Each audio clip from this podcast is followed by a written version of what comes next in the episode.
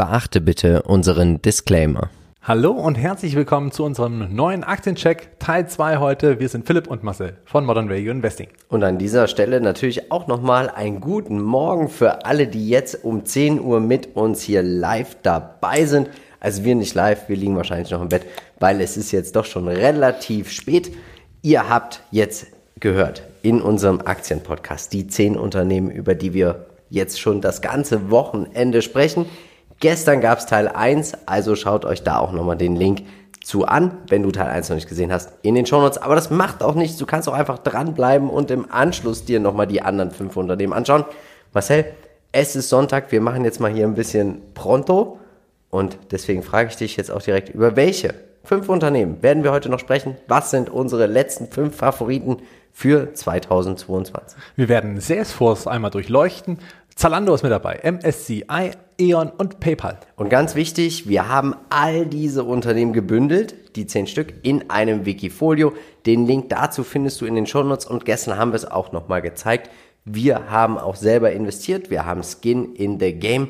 Und woher nehmen wir das Geld? Und das machen wir auch in Kooperation mit unserem heutigen Werbepartner Top Cashback. Es ist ganz einfach, wenn du zum Beispiel online irgendwo etwas bestellen möchtest, dann kannst du dich zum Beispiel über unseren Link anmelden. Da kriegst du auch nochmal 10 Euro Startguthaben. Den Link dazu findest du in den Show Notes. Und bevor du einen Online-Shop besuchst, gehst du auf die Seite und dann kriegst du nochmal ein paar Prozent. Das lohnt sich zum Beispiel extrem bei Hotelübernachtungen, zum Beispiel bei Accor, da gibt es dort einige Prozente. Und nach ein paar Wochen kriegst du dann das Cashback, nachdem du das Produkt bestellt oder benutzt hast dann einfach ganz entspannt auf dein Top-Cashback-Konto ja, zugebucht und kannst es dir dann zum Beispiel über PayPal, wir sprechen ja nachher auch noch drüber, auch ganz unkompliziert auf dein PayPal-Konto überweisen lassen. Genau. Richtig? Genau. Wir nennen es liebevoll Konsumdividende, weil man sich doch, wenn man eh einkaufen muss, auch einfach belohnen könnte mit Cashback. Genau, wie gesagt, den Link findest du in den Shownotes. Und jetzt würde ich sagen, wir starten mit Salesforce. Viel Spaß!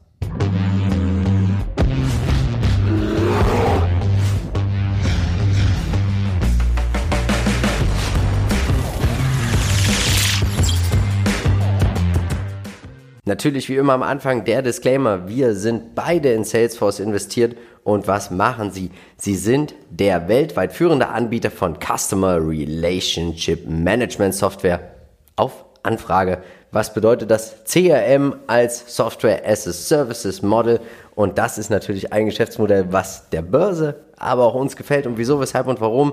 Schauen wir uns erstmal die aktuellen News an. Die UBS stuft Salesforce auf neutral mit einem Kursziel von 265 Dollar herab von 315 Dollar je Aktie. Das gefällt uns ja mal gar nicht. Ja.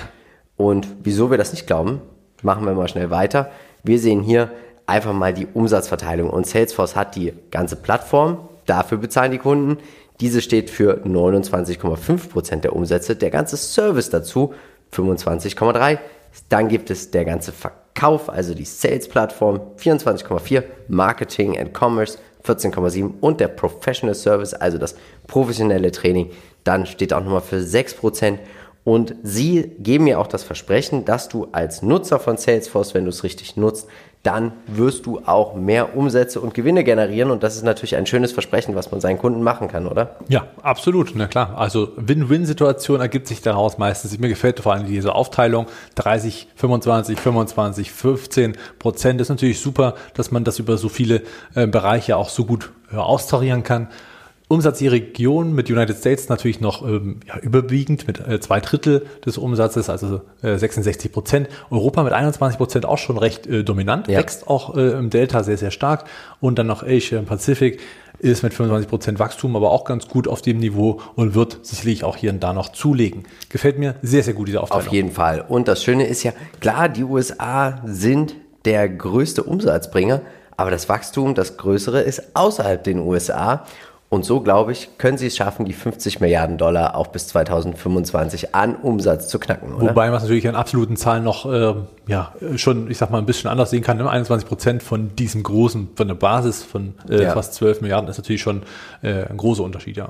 Schauen wir uns mal den Trader Fox Qualitätsscore an. 14 von 15 Punkten, 25 Prozent im Schnitt in den letzten 10 Jahren. Was will man eigentlich mehr? Der Chart wie am Schnürchen nach oben gezogen, aber auch die Umsätze. Hier wird es jedes Jahr konstant mehr. Schauen wir uns mal die fundamentalen Fakten an und das gefällt mir auch. Also, oder uns. Verzehnfachung der Umsätze von 2012 bis jetzt. Muss ich dazu noch mehr das sagen? Ist, das ist wirklich Wahnsinn. Also verzehnfach muss ich ja auf der Zunge zergehen lassen. Ja. Und vor wenigen Jahren hieß es noch, naja, die kommen nicht so richtig aus ihren äh, Minus raus, ne? die machen immer noch äh, Verlust und so weiter.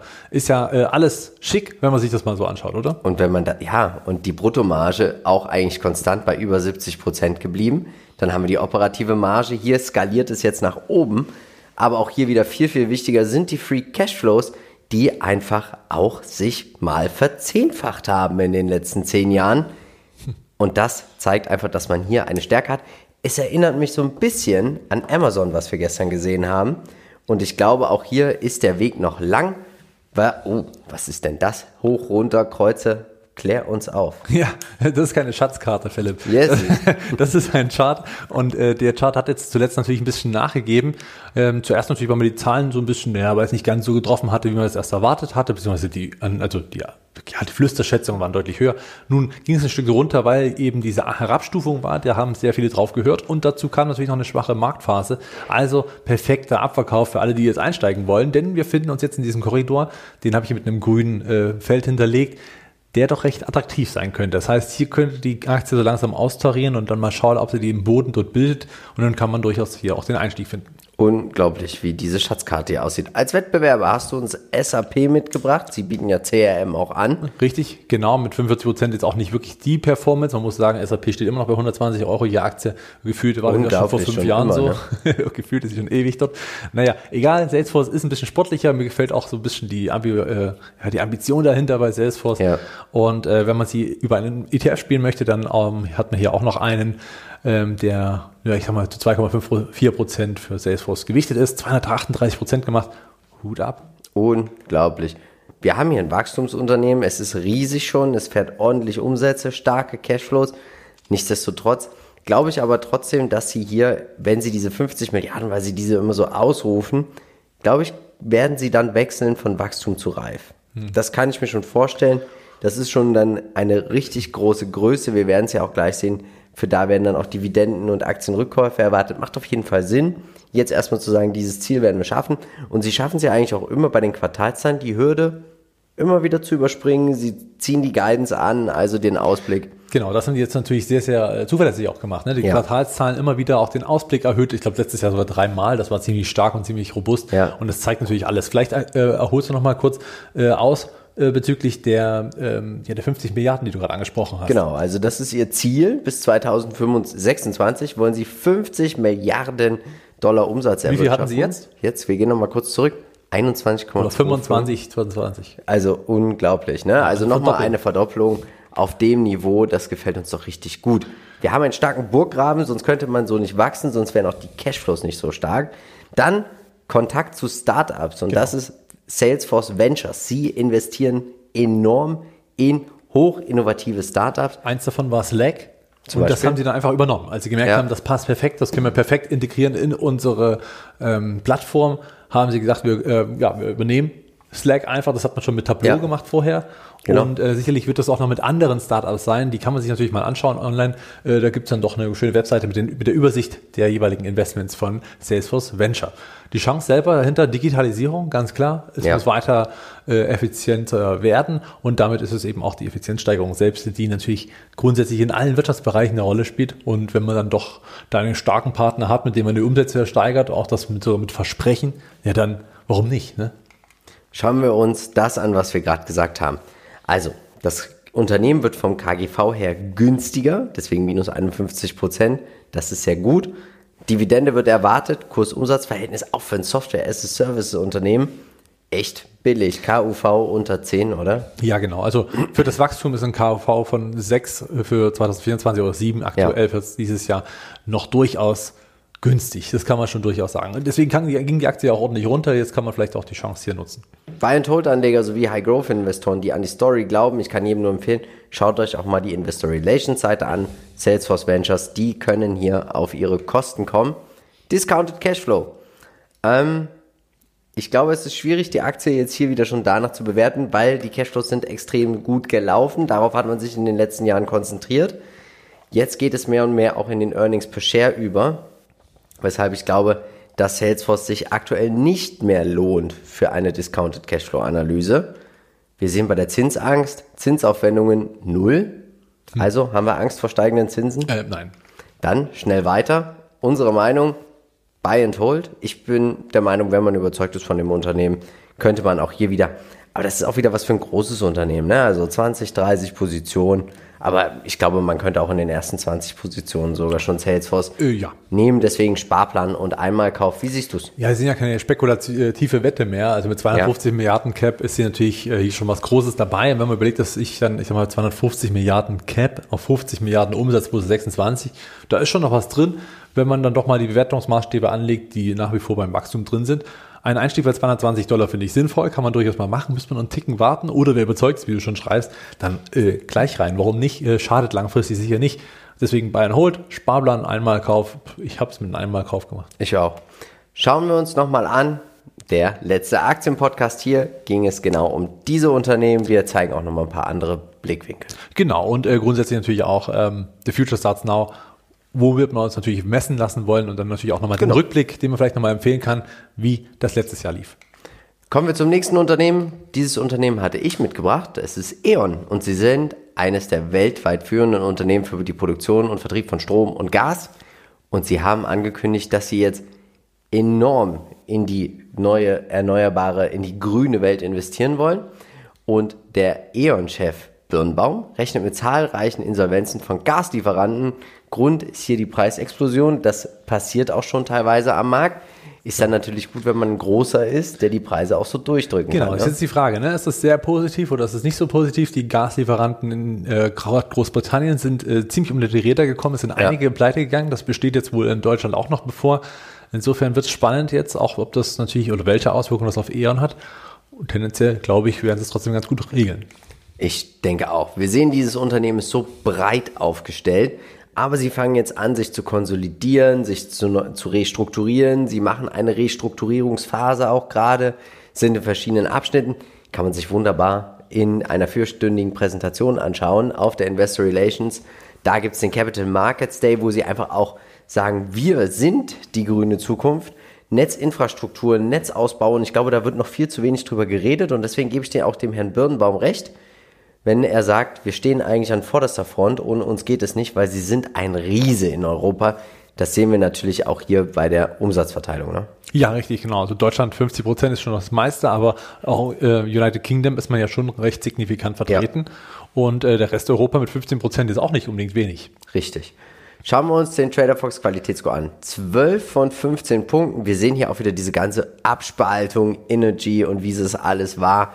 Aber wir sehen hier Durchschnittsperformance minus 3,29 Prozent in den letzten 10 Jahren. Ja, liegt natürlich auch daran, dass in den letzten zehn Jahren natürlich auch der Abschwung war äh, Ja. der ganzen, ja, ich sag mal, Atomkraftgeschichte, die natürlich dann äh, als Ausstieg war. Dann jetzt weiterhin der Wandel, ne? also Kohleausstieg war ja auch jetzt noch ein Thema und E.ON hat sich ja da schon neu aufgestellt, restrukturiert und da fängt man Ja. natürlich wie von Neuen an und äh, musste natürlich auch Altes erstmal äh, rausregulieren, aber schön, dass man sieht, wie stark die Dividende hier wirkt. Schau Ja, mal, wie, wie sich wirklich, also sieht man selten so eine Diskrepanz zwischen äh, beiden Entwicklungen und ich glaube, hier lohnt sich, wenn man länger dabei ist, wenngleich man natürlich auch den Einstieg hätte vor der Restrukturierung finden müssen. Wer schon sehr lange investiert war, der hat natürlich nicht gerade Spaß gehabt. Ich vergleiche das ein bisschen mit Bayer. Dort hat man natürlich auch eine gewisse langfristige Ja. Geschichte gehabt, so eine Leidenszeit, aber die ist natürlich politischerseits dann auch, äh, ja, konnte man nichts ändern dran. Ne? Also dann konnte man entweder mitgehen oder verkaufen. Schauen wir uns die fundamentalen Fakten an und es scheint aber so, dass man jetzt seit 2020 den Turnaround geschafft hat. Der Umsatz halbiert fast, die Bruttomarge ordentlich, operativ sind wir wieder positiv. Man zahlt eine Dividende, auch wenn man Verluste macht, da bin ich ja überhaupt kein Freund von. Dann sehen wir auch hier Free Cashflow, er schwankt enorm, weil man natürlich auch viel investiert. Und wir sehen es auch beim Buchwert, die Aktie, hier wurde einiges abgestoßen. Bis auf 22 Cent ging es runter 2016 je Aktie. Also das ist wirklich ein Unternehmen, welches sich definitiv noch ganz im Umbruch befindet. Genau, was noch voll dabei ist und Ja. ich sag mal, erste Erfolge gefeiert hat, ne, wenn man das mal so sieht, wie jetzt der Umsatz auch angestiegen ist, sind es ja schon mal erste gute Entwicklungen und wenn das so weitergeht, wäre es natürlich super.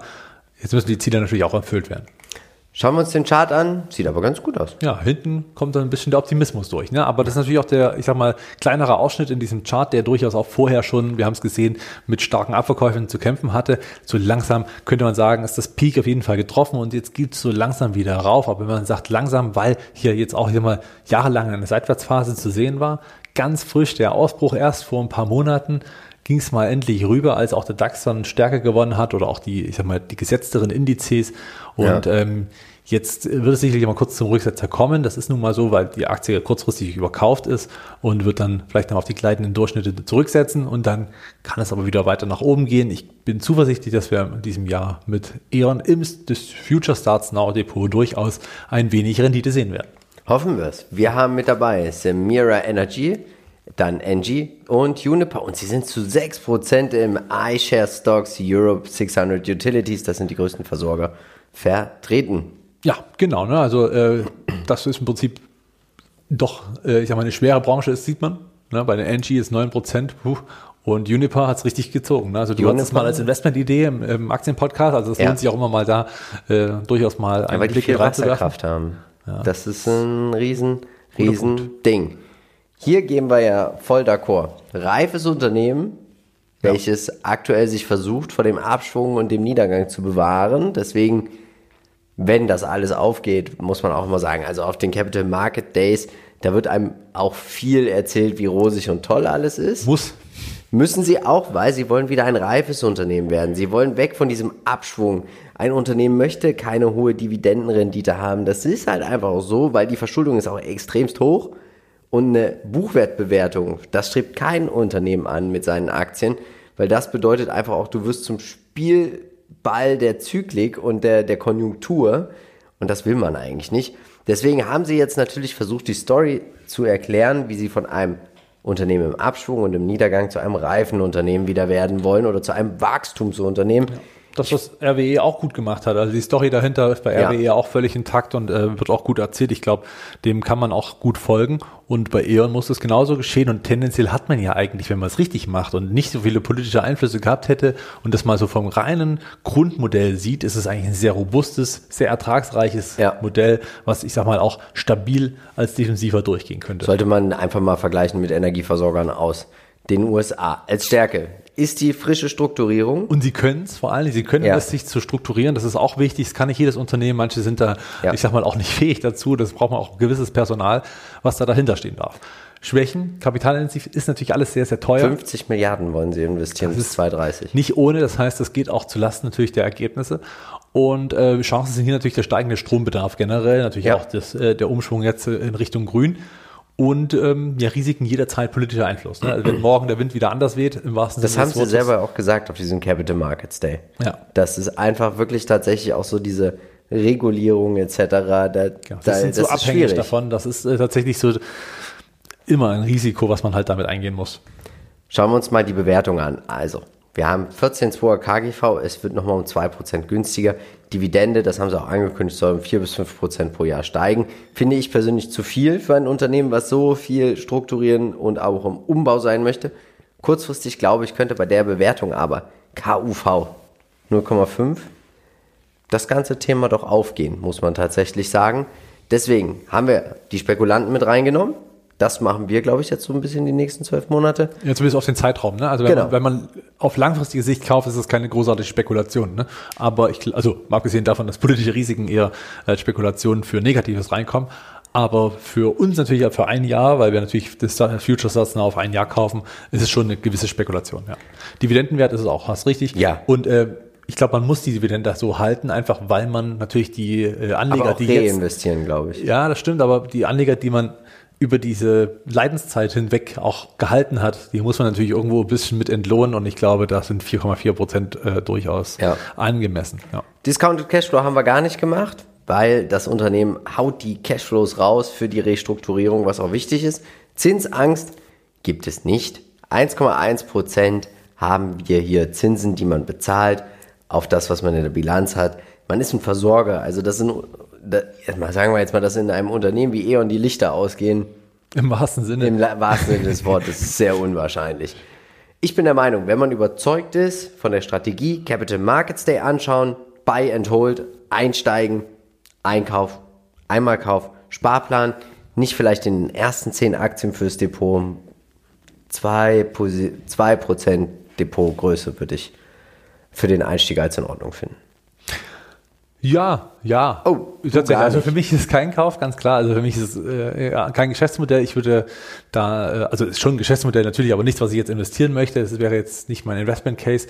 Ähm, Gehe aber mit für jeden, der überzeugt ist, was Stabiles mit Dividenden ähm, im Depot haben möchte und davon überzeugt ist, dass dieser Wandel klappt. Der kann natürlich kaufen und äh, der kann vielleicht auch den Rücksetzer noch abwarten.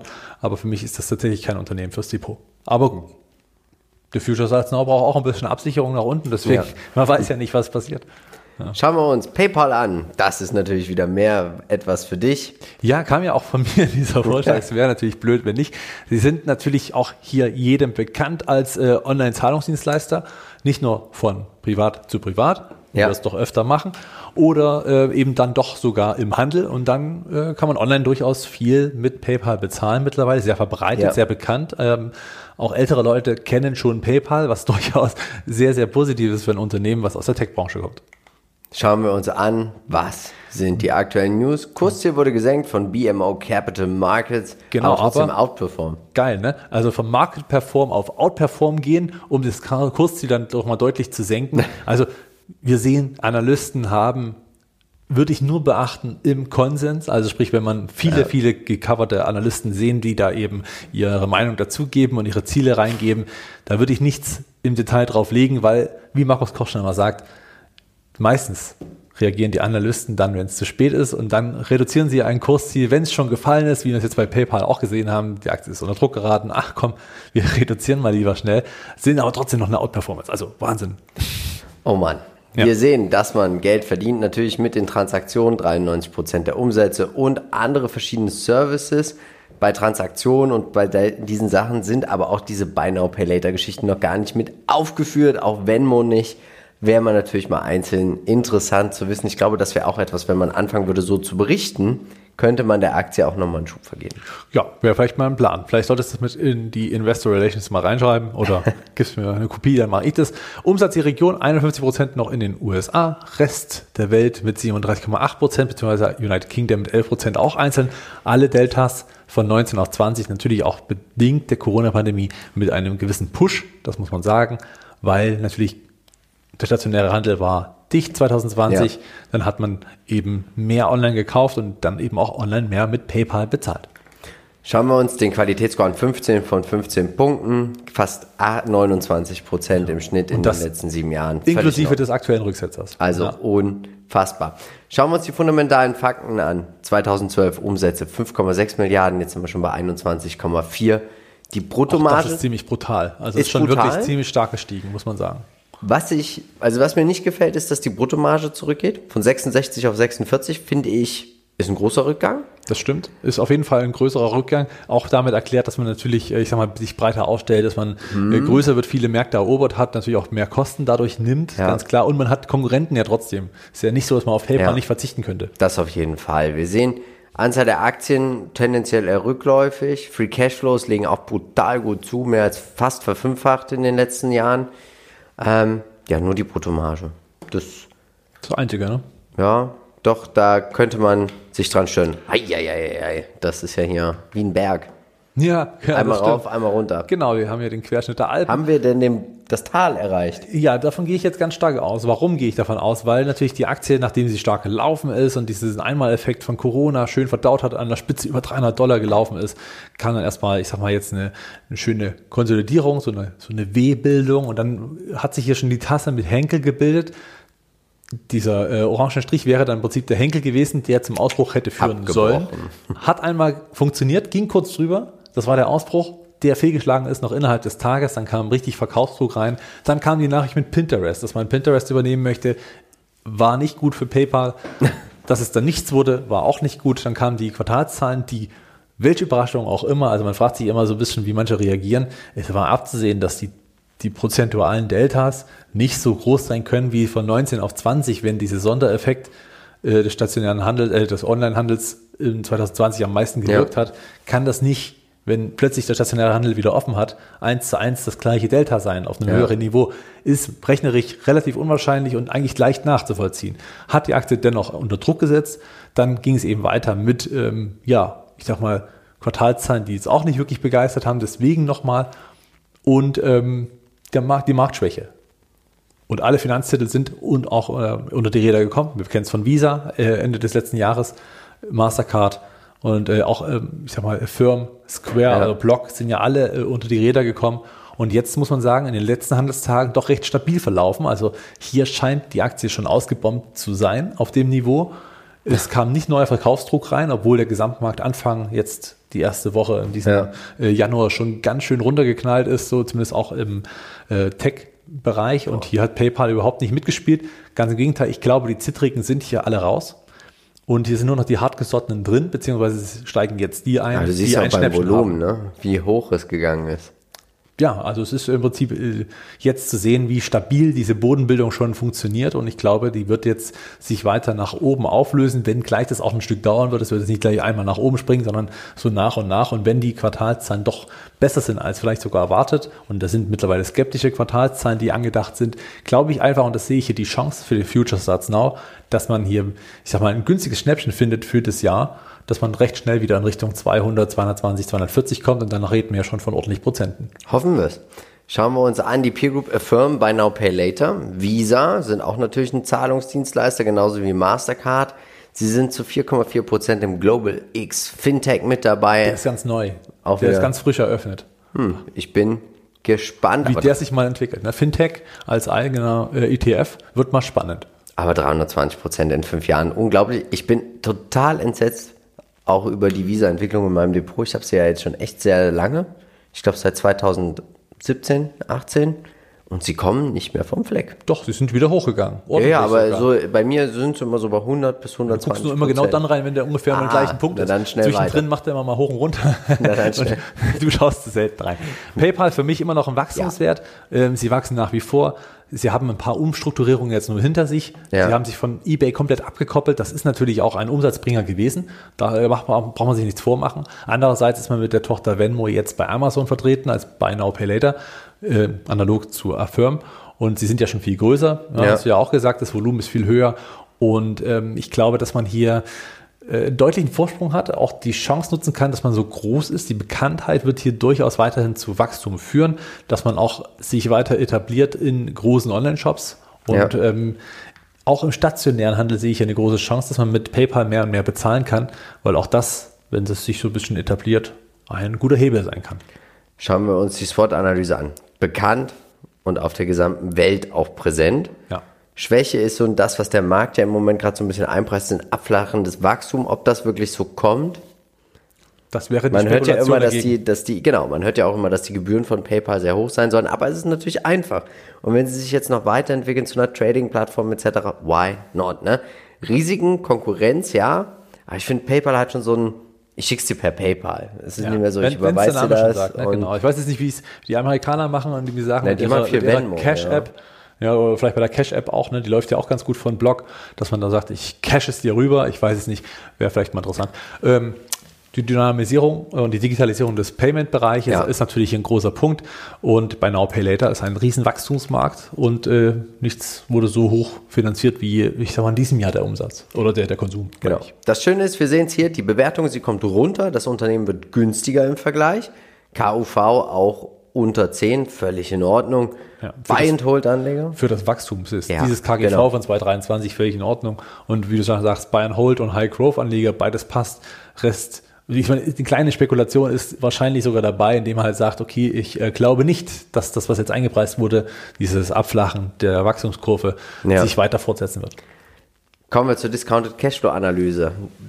Ja, 123 Dollar. Ich weiß gar nicht, wo waren wir jetzt vom Dollar? War schon drüber. War schon drüber. Ähm, hm.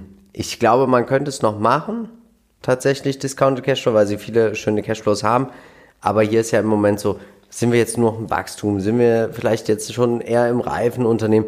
Deswegen würde ich nicht so viel auf eine Discounted Cashflow Analyse bei PayPal tatsächlich geben. Was doch sehr interessant ist, Zinsangst 0,42% bei 71% Fremdkapital, da kann eigentlich nicht mehr viel passieren.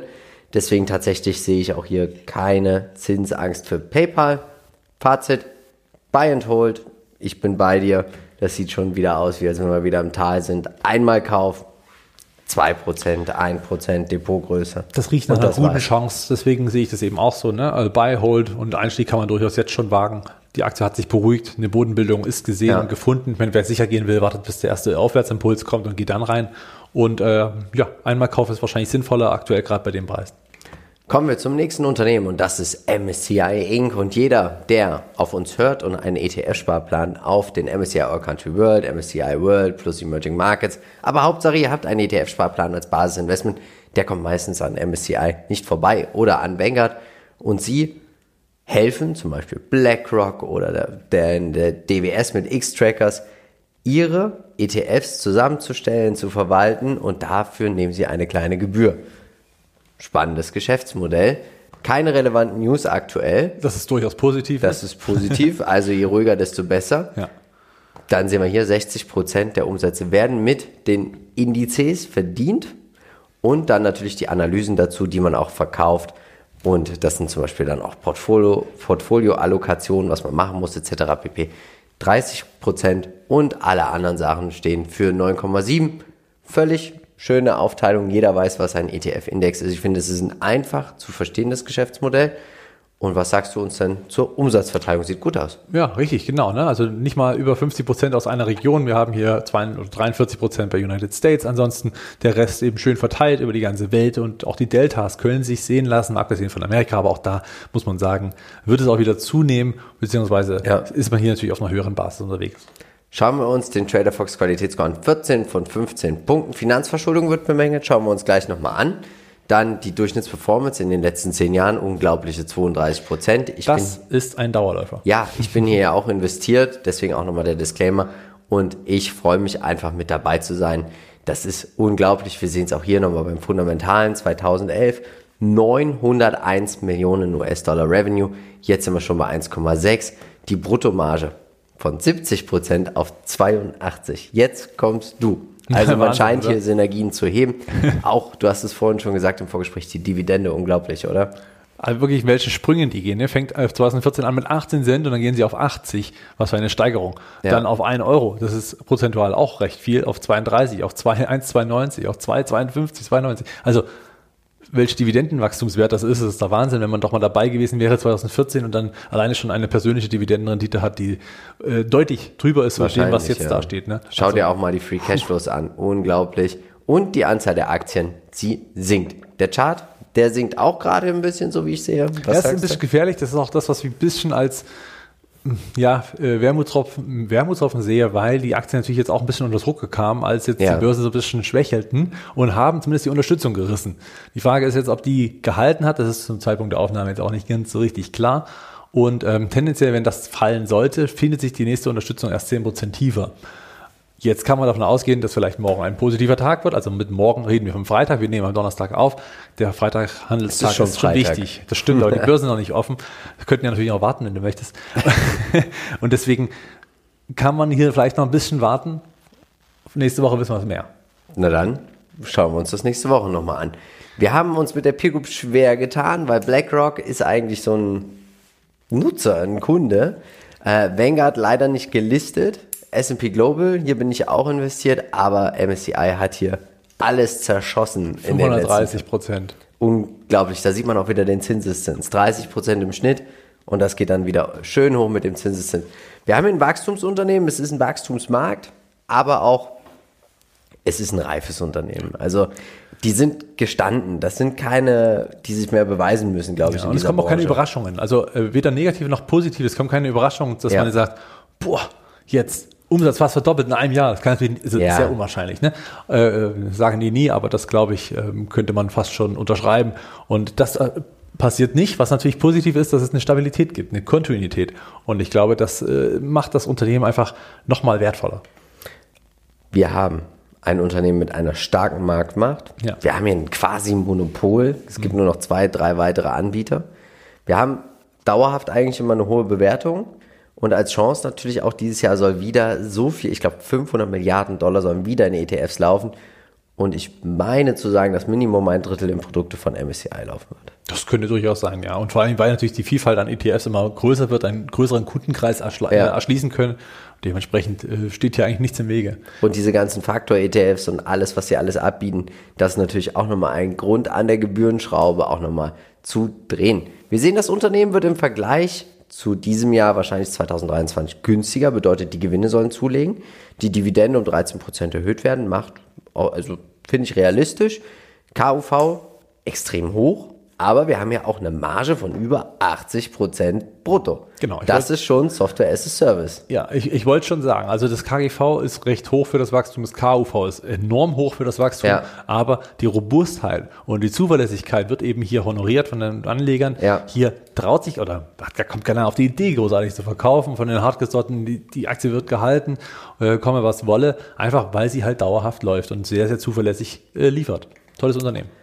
Discounted Cashflow. Und auch hier würde ich sagen, eher dadurch, dass es immer so zuverlässig läuft, wir haben hier keinen hochspekulativen Wachstumswert mehr, ist Discounted Cashflow hier auch wieder schwierig. Und das finde ich immer so schön hier beim Aktiencheck, Marcel, dass wir einfach auch mal zeigen, dass immer in eine Richtung zu gucken und in eine Richtung zu gehen, wenn man Aktien analysiert, ist hier einfach der falsche Weg. Wir haben so oft schon tolle Aktien gehabt im Aktiencheck, die laut Discounted Cashflow ein Strong Buy waren und jetzt haben wir eigentlich bisher keins gehabt, wo man sagt, bei einer Renditeerwartung von 11%, hier muss man jetzt unbedingt kaufen auf Basis der Cashflows. Deswegen ist es immer wichtig, dass du dir deine eigene Meinung bildest. Genau, vielleicht ist es ein guter Hinweis, wenn der Discount Cashflow Analyse relativ schwach dasteht, sollte man es kaufen. Zinsangst. Uah. Jetzt geht's aber los, da? ja. Das musst du uns erklären. 4,34% Was ist da los? Zinsen zahlt man. Da muss man tatsächlich sagen, das sieht nicht gut aus. Warum machen Sie das? Warum machen Sie das? Sie haben eine Fremdkapitalquote von 86 Prozent. Jetzt kommen wir wieder, wenn ihr gestern schon unser Video gesehen habt, ähnlich wie bei McDonalds. Ich mache es nochmal kurz auf. Jetzt komme ich zu dir, Marcel, ba zur Marcel Bank. Ja. Und sage hier, schau mal, ich brauche Geld. Ich gebe dir aber jetzt, ich habe nicht hier 10.000 Euro auf dem Tagesgeldkonto liegen. Was? Sondern ich habe Aktien im Wert von 4,3 4 Milliarden Dollar. Oh. Das heißt, bei meiner Marktkapitalisierung gebe ich dir als Sicherheit 10% von meinem Unternehmen. Ja. Und da macht es dann natürlich auch Sinn.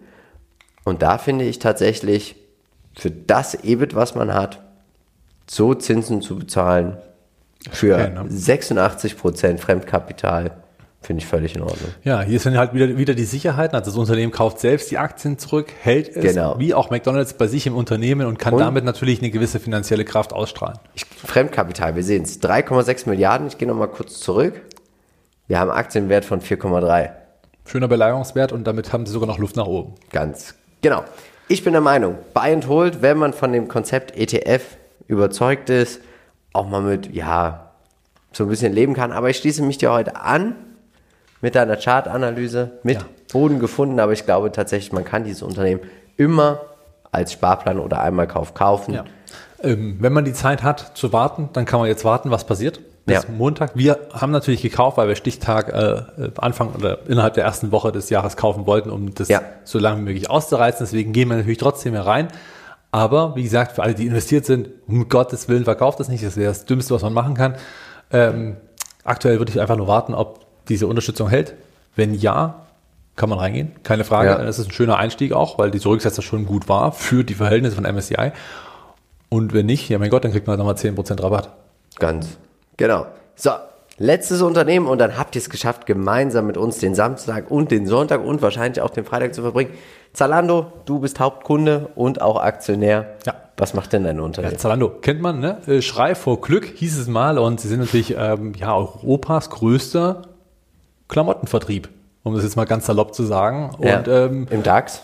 Sind mittlerweile im DAX, genau, sind also auch einer der Tech-Titel, die im DAX jetzt mittlerweile gelistet Kommt sind. von Rocket Internet. Rocket Internet Startups sind auch, ist auch übrigens, was man vielleicht jetzt nicht unbedingt mal absetzt von dem Geschäftsmodell, ähm, aber unterschätzt für Deutschland extrem wichtig, weil gerade aus, aus Rocket und auch aus Zalando sind sehr, sehr viele Gründer, ähm, äh, ich sag mal auch Start-up-Gründer ja. und ähm, diejenigen, die jetzt die Einhörner haben, kommen aus dieser Schmiede und haben dort mal Praktikum gemacht oder äh, all das. Also das hört man so, wenn man sich mal so ein bisschen umhört in der Szene, sehr, sehr spannend, weil sie dann auch ein gutes äh, Impact haben für Deutschland.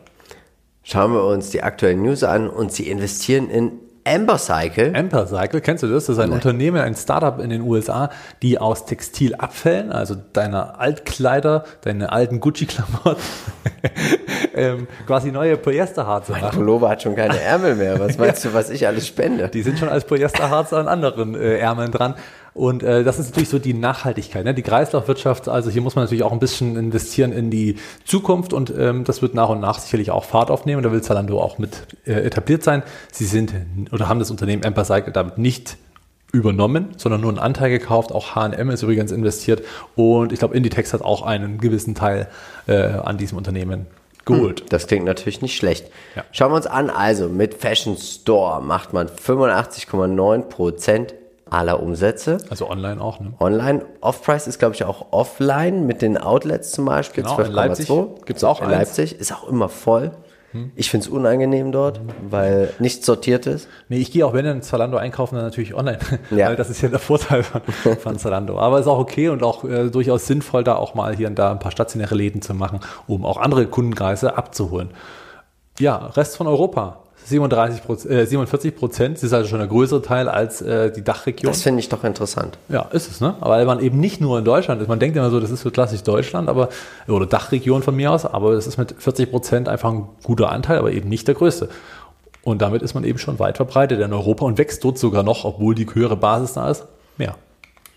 Schauen wir uns den Trader Fox Qualitätsscore an. 10 von 15 Punkten, fast 18 Prozent in den letzten sieben Jahren, kann sich auf jeden Fall sehen lassen. Ja.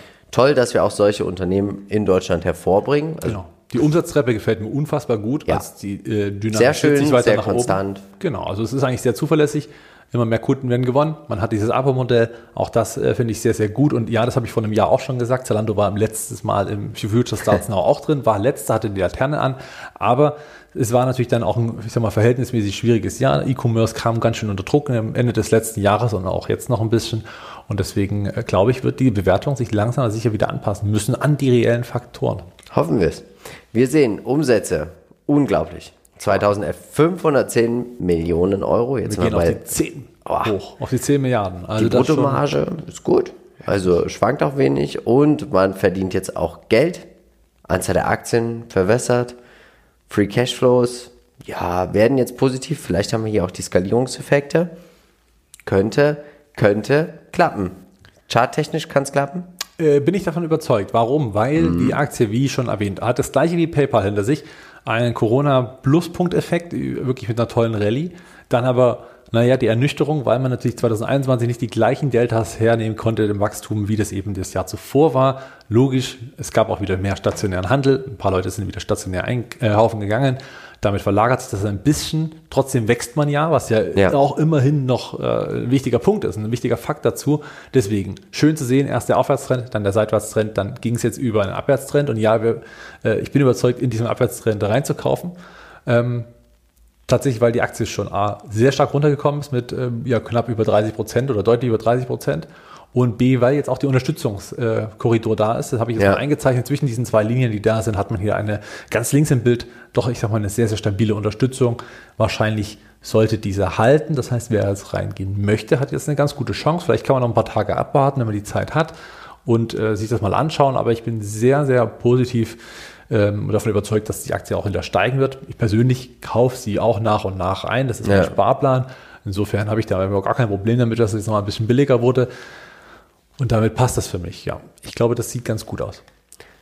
Wir haben als Wettbewerber Inditex, Revolve Group und About You. Sie sind mit 1,7% im MSCI Europe mit Cap mit vertreten. Genau, warum habe ich nicht About You genommen? Weil About You deutlich höher bewertet ist. Für, ich sag mal, sie, sie liegen natürlich umsatzseitig ein paar Jahre zurück. Sie haben halt später angefangen, ist auch Ja. ganz natürlich. Die skalieren auch nach wie vor hoch, haben eine super Expansion und auch da bin ich langfristig überzeugt, wird das super funktionieren. Aber Zalando ist einfach tendenziell günstiger bewertet, einfach von den, von den Faktoren. Das werden wir jetzt gleich nochmal sehen. Deswegen habe ich mich für Zalando entschieden. Wachstumsunternehmen haben wir, reif sind sie noch nicht, da ist noch viel Potenzial nach oben. Sie sind sehr bekannt, Genau, sie schrei, wenn du kannst. Super Marketingkampagne gehabt zum Marktstart und zum Eintritt Ja. und sind deswegen natürlich auch dementsprechend ähm, bekannt. Das Logistiknetz ist richtig stark. Sie liefern ruckzuck, also gerade als äh, Ja. Premium-Kunde von äh, Zalando, was übrigens nur 12 Euro und ein paar zerquetschte kostet im Jahr, ist äh, ein Riesenvorteil, weil man einfach sofort die Klamotten bekommt. Ne? Ich habe einmal am Abend bestellt und am nächsten Abend hatte ich es tatsächlich schon. Perfekt. Hat man nicht oft, aber klappt super. Schwäche, auch hier natürlich kann das Wachstum weiter zurückgehen. Das weiß Ja. ich jetzt auch nicht. Ja? So eine Kugel, Glaskugel haben wir nicht. Das wäre die kleine Spekulation dahinter. Der E-Commerce-Trend wird weiter zunehmen. Die Leute sind, wie du schon gesagt hast, bequem, wenn sie sich daran gewöhnt haben. Und ich äh, Ja. kann mir ehrlich gesagt nicht mehr vorstellen, in normale stationäre Läden einkaufen zu gehen. Also zumindest nicht Nee. Klamotten. Ich habe keine Lust, mir das anzuziehen und dann Ja. wieder dort äh, durch den Laden zu rennen, die nächste Größe zu holen. Da habe ich gar keine Lust drauf, gar keine Zeit für. Habe ich gar keine Lust. Also dann lieber mal abends nach Feierabend das Paket aufmachen, zack, anprobieren, wieder weg, fertig. Oder Ja. eben behalten und schön. Ähm, ja, die Expansion kann weiter vorantreiben. Wenn sie es so erfolgreich machen wie bisher, sieht das sehr, sehr gut Ja. aus. Eine riesigen Konkurrenz, also wird Hast beilaufen, aber ich glaube, ja, gerade in dem Bereich schon. Und was ich gut finde, ist übrigens nochmal äh, die Bilanz, die Zahlen sind sehr stark für einen ähm, Klamottenhandel, also Hm, das für einen äh, Textilhandel. Das ist schon ziemlich gut. Schauen wir uns die Bewertung an. Du hast es gerade erwähnt. Zalando wird auf dem aktuellen Wissen, auf dem Stand, auf dem Konsens der Analysten günstiger. Sogar um fast 30 Prozent. KUV extrem günstig. Ja, finde ich auch. 1,22. KBV in Ordnung. Dividende für 2023 würde ich mal mit Fragezeichen, also kann ich mir nicht vorstellen. Anleger, Buy and Hold und High Growth Investoren. Das Wachstum dürfte noch ein bisschen so weitergehen. Wäre Zalando in den USA an der Börse, wäre sie wahrscheinlich deutlich höher bewertet. Vermutlich. Bei Revolve sieht man das ja, Revolve ist deutlich höher bewertet und es hat nicht annähernd so gute Zahlen. Nach Discounted Cashflow, aber auch hier wieder, man, ja, man investiert so viel, die Cashflows sind mal negativ, deswegen ist es für mich keine Analyse nach Discounted Cashflow. Muss ich, muss ich einfach so leider sagen. Dafür finde ich viel interessanter die Zinsangst. Wäre man in den USA, würde ich sagen, ja, berechtigt mit 1,61 Prozent. Aber hier in Europa kann ich mir nicht vorstellen, dass sich hier auf absehbare Zeit die Zinsen schnell ändern werden. Ja, stimmt. Und darüber hinaus hat man halt auch nicht wahnsinnige Zinsaufwendungen. ne? Ich meine, das sind jetzt, äh, da oben steht eine kleine 70, die ist natürlich jetzt auch nicht allzu üppig. Die Zinsen darauf sind halt ein bisschen höher, aber wie gesagt, in Europa unwahrscheinlich, dass es jetzt deutlich Ja. erhöht sich die Zinsen hier. Kommen wir zu meinem Fazit. Für mich ist das Unternehmen kein Kauf. Ich bin eher auf der About You Schiene. Wieso, weshalb und warum kann ich gar nicht sagen. Ähm, bin aber mal gespannt. Ich drücke uns natürlich wie immer die Daumen auf fürs Wikifolio, dass das läuft. Ja, Zalando kann jetzt die 20% Minus vom letzten Jahr rausholen. Dann und schrei ich vor ja? Glück. Dann schreist du vor Glück. Finde ich gut. Warum kein Kauf bei mir in Klammern? Einfach, weil wenn man die Zeit hat, wartet einfach noch ab, bis die Bodenbildung sich äh, durchaus auch mal ein bisschen richtig etabliert hat, bis sie wirklich sicher ist. Und dann kann man ja immer noch einsteigen. Für uns war es natürlich jetzt schon ein Kauf und ich kaufe ja auch, deswegen perfekt für einen Sparplan geeignet, weil die Aktie natürlich jetzt günstig ist, jetzt kann man aufstocken, wobei jetzt auf dem Niveau kann man vielleicht schon wieder mehr einmal kaufen. Naja, ist immer situationsabhängig. Na dann, machen wir jetzt einen Deckel drauf. Genug MVI für dieses Wochenende. Hier siehst du nochmal den Aktienpodcast vom Freitag, den Aktiencheck von gestern. Jetzt machen wir einen Deckel drauf. Wir sehen uns nächste Woche wieder. Und tut uns eingefallen und denkt bitte immer daran. Wir von Modern Value Investing sind überzeugt, es gibt immer irgendwo einen Bullenmarkt. Natürlich werden wir versuchen, diesen zu finden, um dann auch in diesen zu investieren. Also, tut uns einen Gefallen und bleibt dabei bei Modern Value Investing. Ciao. Ciao.